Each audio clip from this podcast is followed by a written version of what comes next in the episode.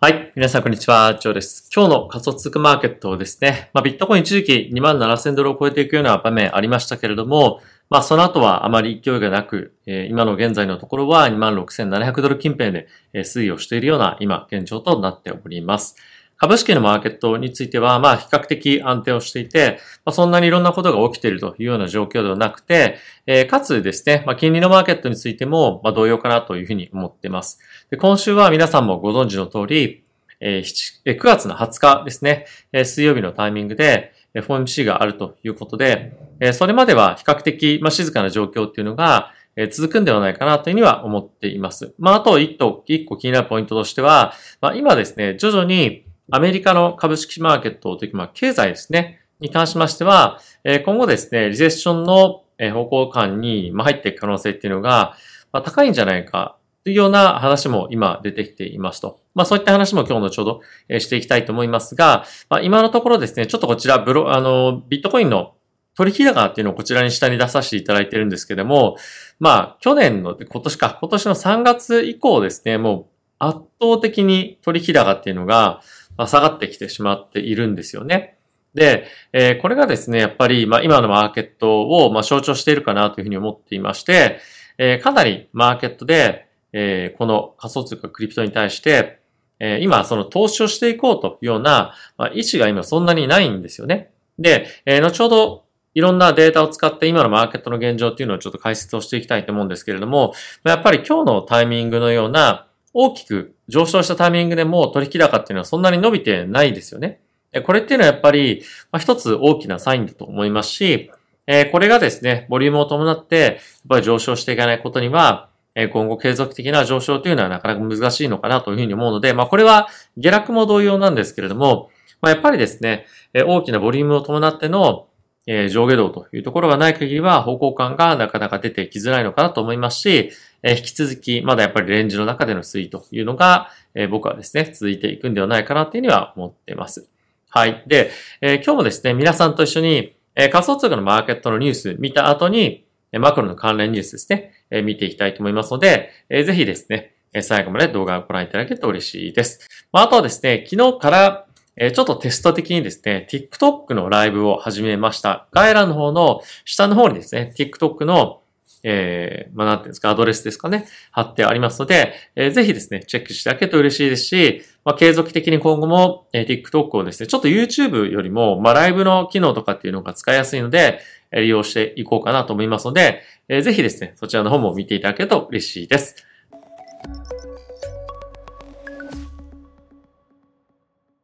はい。ということで、えー、皆さんとまずはですね、こちらの方から見ていきましょう。えー、こちら何かというと、ストップロスがどこにあるのかというようなチャートになってます。これも最近ここ皆さんに、えー、何回かご紹介をしているわけなんですけれども、今見てみるとですね、えー、大体この26,700ドル近辺というところが、まあ、現状の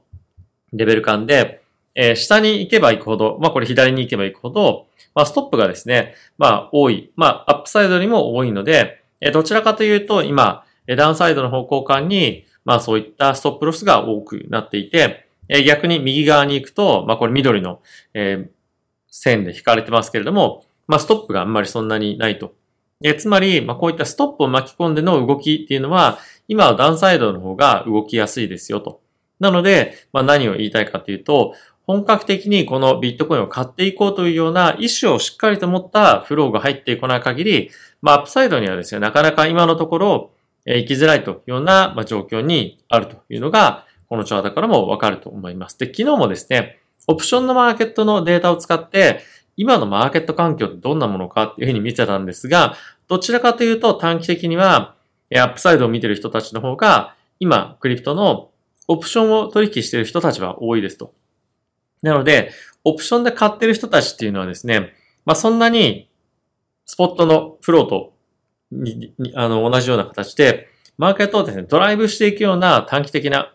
動きっていうのはそんなに出ないんですよね。なので、あまりオプションマーケットで上を見ているというふうに言っても、短期的なマーケットを動かすような要因には、まあ、そんなには簡単にならないので、まあ、今のこの状況を見る限りは、マーケットはどちらかというと短期的には下、下というかまあ、あの、大きなフローが出れば下の方に走りやすいような状況にはあるんじゃないかと思いますが、オプションマーケットまで、え関して、まあ、両方一緒に見てみると、まあ、今のところバランスが、まあ取れているというか、上にも下にも動きそうで動かないようなマーケット環境っていうのが、えまさに今なんではないかなというふうには思います。えこの9月の20日の FOMC 以降で、えまた発言の内容によっては変わってくる可能性があるので、えその辺はですね、継続的に見ていくべきなんじゃないかなと思っております。はい。で、これ以外にですね、皆さんと見ておきたいデータ、そして記事見てお、見ていきたいと思うんですが、まずはですね、こちらになります。えビットコインがですね、2万7000ドル一瞬超えて、えー、行きました。で、えー、昨日もですね、ご紹介したんですけれども、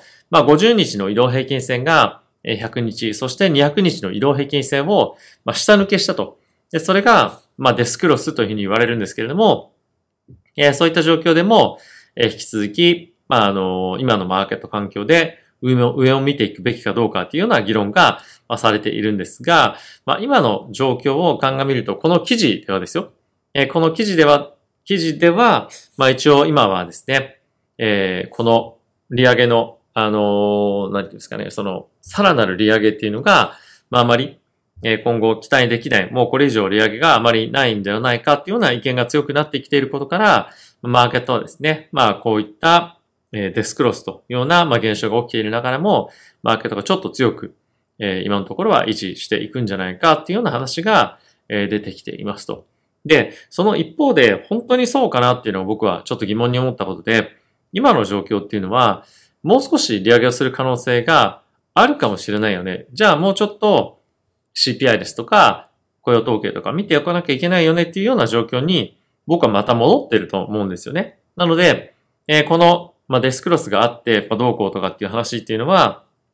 まあ、ちょっと信憑性に僕は欠けるかなというふうには思っています。で、もう一方で、え、同じコインベースの記事で、え、今ですね、27,000ドルを超えてきてはいるものの、まあ、アナリストの人たちが、引き続きまだベアリッシュな、え、プライスプレディクション。まあ、これは価格の推移というものを予想していますよという記事があるんですが、こちらの記事は、えまた別に、まあ、これはマクロ関係のアナリストの人たちが、今後さらにですね、FOMC を経て、FED が利上げを、検討する可能性もあるということで、ベアリッシュ、ダウンサイドの方をビットコインで見ているというのが記事になっていました。で、こういったのを書く人によって当然のごとく、え意見がいろいろ変わっていくわけなんですけれども、マクロのニュースだったりとかを中心に見てる人たちっていうのは、え今ですね、そんなに、あ、あの、まあ、積極的なビットコインの購入というところに対して、え向かっていきづらい、ま、人たちなんではないかなというふうに思うのと、思うのと、ま、今はですね、さっき見ていただいた通り、ま、なかなかボリュームが伴ってこないということで、え、引き続き、まあ、静かな展開、そして、え、この FOMC の後もそんなに大きな方向感っていうのは、少なくともアップサイドには出ないんではないかなというふうに思うので、えー、まあ、コツコツコツコツ買っていくのはいいと思う一方で、えー、短期的なレバレッジを伴った、まあ、強い買いみたいなものは、まあ、少し控えた方がいいんではないかなというには僕は思っております。はい。で、続いてなんですけれども、えー、イーサリアムのですね、コールオプションをクジラの人たち、つまり大手投資家が大量に購入をしたというのが、えー、ニュースになっていました。で、一応ストライクなんですけれども、ストライクっていうのは、この価格よりも上に行けば儲かるよっていうような、その基準の、えー、価格なんですけれども、えー、2000ドルと2200というふうに言われています。はい。どこだったかな？線引いてなかったかな？はい。なので、2000ドル、2200ドルっていうものが、大体年末までだったと思うんですけれども、そこぐらいまでをターゲットに今、マーケットで、買われて、そうですね、ここですね。2000ドルというふうに書いてます。はい。なので、このあたりに関しては、大体10月から12月にかけて、ここまで上がっていくんじゃないかっていうことを、狙って買ってるということらしいんですけれども、まあこれについても、ある程度金利の今後の方向感というところが見えてこない限りは、ここまで上がってこないかなとは思うんですが、まあやっぱりですね、えこの年末へのタイミングで、え何かしらのセンチメントを、まあ変わってくるような一つの要因として、えまあ何か出てくるんじゃないかということで、まあアップサイドを狙っている。で、あとはイーサレムに関しては、まあ年末の方向に向かっていくに従って、え新しいアップデートが期待されてますよね。まあ、それもあって、えこういった動きも今出ているんではないかなというには思いますが、こういったアップデートよりも、まあ、やっぱりですね、マクロの要因の方が僕はプライスインパクト大きいんじゃないかと思うので、えそっちの方を中心に見ておいた方がいいんではないかなというには思っています。はい。続いてなんですが、えー、こちらですね、えー、イーサリアムのトレーディングが、まあ、今ですね、27%フェアバリューよりもディスカウントされているんじゃないかというようなニュースが出てきています。で、えー、これは何をもってフェアバリューよりも27%ディスカウントされているかなんですが、このリサーチ会社が出しているのはですね、レイヤー1のブロックチェーンの、えー、まあ、プラス、まあ、イーサリアムありますね。で、それの、まあ、メインネットプラス、レイヤー2の取引ボリュームとかっていうところを、えー、考えて、えー、算出をしているらしいんですが、まあ、やっぱりですね、えー、今、ディスカウント27%フェアバリューよりされているというふうに、あの、言われていて、じゃあ今買うべきなのかっていうのは、ちょっと正直難しい判断ですよね。で、これっていうのは、まあ、いろんなアセットクラスもあるんですけれども、まやっぱりフェアバリューっていうのは論理的にはありますが、えー、ただし、それよりも下回ってるっていうのは、まあ、いろんな条件があると思うんですね。今、いろんな理由があると思うんですよ。っていうのも今は、えー、金利がものすごい高いと。なので、投資家がお金を借りて、えー、そこのフェアバリューというふうに言われるような、えー、ところを取りに行くために、まあ、資金を投入するにはですね、コストがやっぱり高い。で、プラス今後もさらに、まあ、アメリカのですね、債務上限の引き上げとかっていうところな、いろんなアメリカの不安的要素っていうのもあるので、えー、そこをですね、まあの、わざわざ取りに行って、えー、そのギャップがですね、フェアバリューと今、この、今の価格のギャップが修正されるまでにやっぱり時間もかかるし、そっちの方向感に向かっていく、これギャップ修正に向かっていくのが実際に起こるのっていつなのかっていうのもわかんないんですよね。なので、えー、そのお金を借りるコストっていうものが今非常に高い中で、で、かつ今マクロのセンチメントっていうのもそんなに良くない中で、えそのギャップの、まあ、あの、修正に向かって、えどれぐらい時間がかかるかもなかなか判断が難しいので、まあ、そういったところをですね、え狙って買っていく人たちっていうのも、やっぱり少ないと思うので、まあ、こういったところをですね、あ、だったら安いんだね、じゃあ買いましょうみたいな話には、まならないので、あまりこのフェアバリューと、今の価格のまギャップについて、えそこを埋めに行くためにトレードをするっていうのは、あまり正直え理にかなっていないかなとは思います。ただし、まあ、こういった分析に関しては非常に面白いえ観点だと思いますし、実際にどういった、まあ、あの、詳細な分析が行われていたかっていうのは、まあ、今今度ちょっとレポートとかもえ見てみようかなとは思っていますが、まあ、やっぱり、総じて、えこのディスカウントが、まあ、今大きくイーサリムに起きてるっていうのは、まあ、やっぱりですね、まあ、潜在的な、えー、まあ、能力というか、このイーサリムが、まあ、今、価値を、価値を提供している、もしくは提供している価値とのギャップっていうことだと思うんですけれども、まあ、やっぱり、あの、売られすぎっていうことは、まあ、いろんな仮想通貨のアセットクラスであるとは思うんですよね。えー、ただしそこを、まあ、今どう判断するべきかっていうようなことが、まあ、あの、いろんな人の中で、まあ、今まだ軸がないと思うんですよ。これが仮想通貨の、えー、プロジェクトのプライシングをするに従って、まあ、正しい方法ですよねっていうような、まあ、あの、マーケットでのですね、えー、まあ、総合的なその理解みたいなものないので、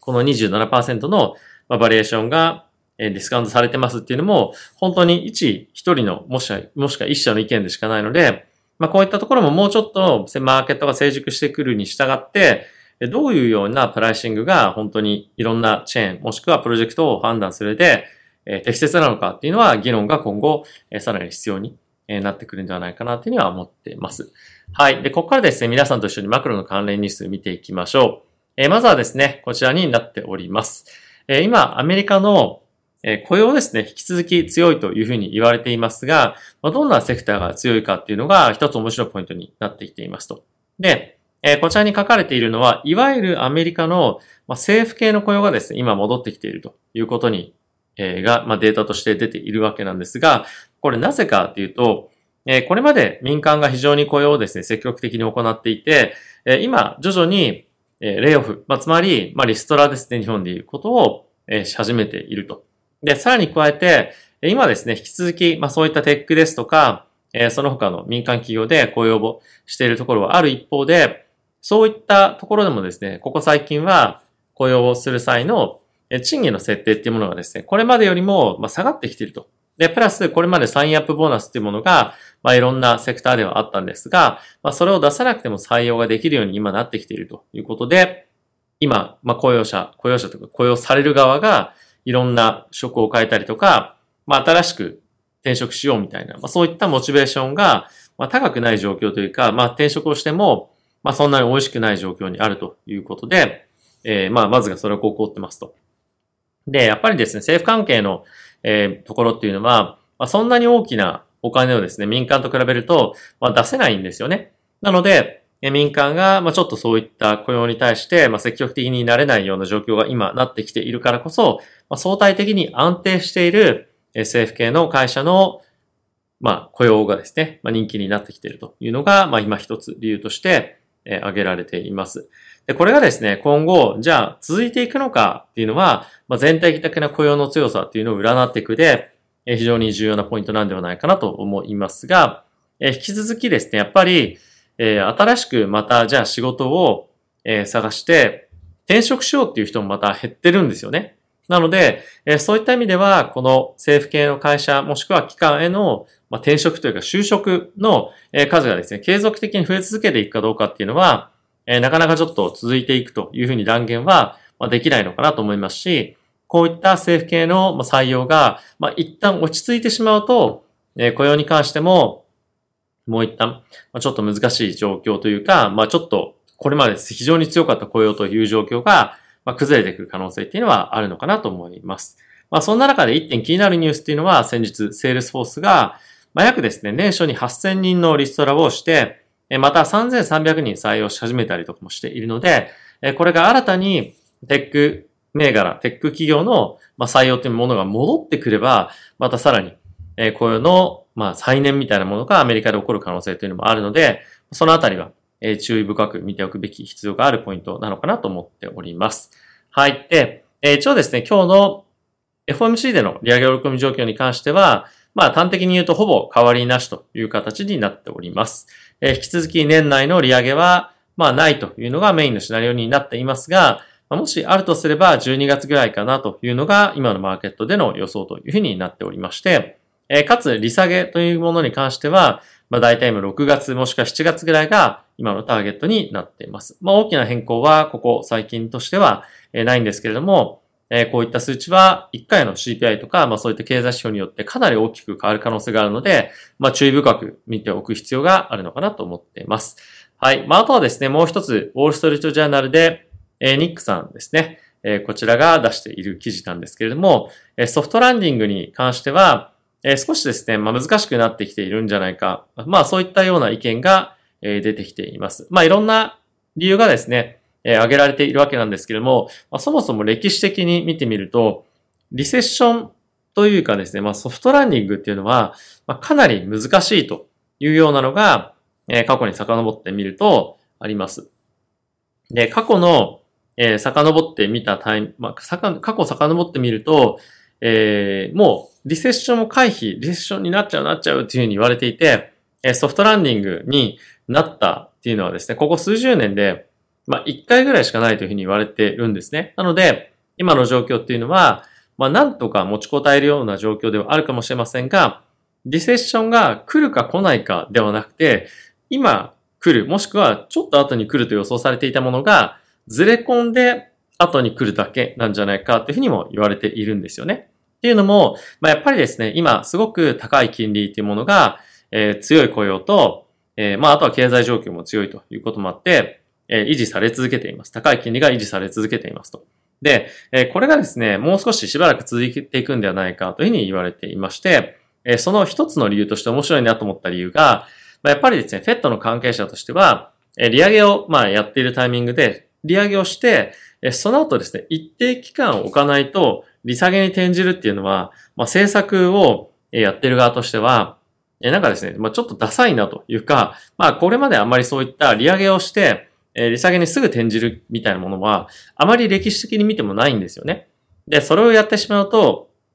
まあ、これまでの歴史的な、まあ、あの、背景といいますかえ、歴史上の動きから逸脱するというところと、まあ、あとはですね、本当に上げる必要あったの前回みたいな感じで、えポリシーの、まあ、その動きというものを、えー、まあ、いろんな議論を生んでしまって、えー、ちゃんと分かってないんじゃないか、みたいな、まあ、そういう世間のいわゆる声ですよね。まあ、そういったものが、え、気になってしまうことによって、えー、フェットはですね、思っている以上に、もしくは必要以上に、まあ、高金利を長い間継続させてしまって、えー、それがですね、アメリカの、まあ、景気に対して、え、今後インパクトを与えていくんじゃないかっていうような、まあ、声も出てきています。まあ、これはいろいろと記事の中でも言われているんですけれども、まあ、簡単に言うとそんなことが出てきていて、え、結果的に遅く、まあ、時期がずれ込むかもしれないけれども、リセッションがアメリカをですね、襲って、え、それがですね、今後、アメリカ企業の収益、まあ EPS とか、まあそういった収益をですね、圧迫していって、今、あまりマーケットが織り込んでいない株価の下落というところに繋がっていく可能性があるんじゃないかっていうのがですね、今不安視されているような状況となっております。はい。ってことで、いかがでしたでしょうか？えー、仮想通貨のマーケットの、ま、取引ボリュームの低迷、そして、アメリカのですね、え、経済の、まあ、なかなか伸び悩んでいる環境というところを見てみると、まあ、やっぱりしばらくの間は、えー、アメリカはこれ仮想通貨だけではなくて、株式マーケットも含めて、継続的な上昇っていうものが、まあ今はなかなか、まあ予想できないというか、期待できないよう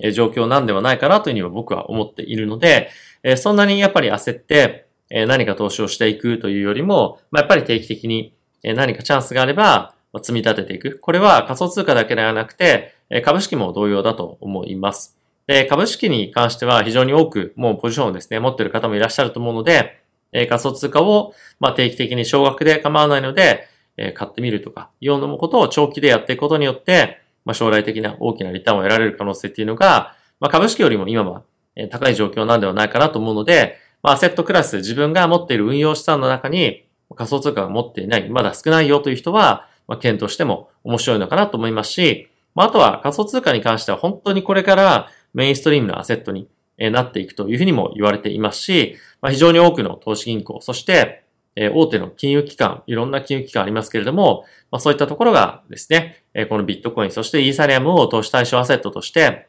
今後販売していくというような今状況にもなっていますので、長期的に、ある程度約束された、かつ今、ある程度、まあ、ミスプライスされているようなアセットクラスなんではないかなと思うので、長期的にしっかりと追っておくことは、損にはならないんではないかなというふうに思っております。はい。ということで皆さん今日も動画ご視聴ありがとうございました。また次回の動画でお会いしましょう。さよなら。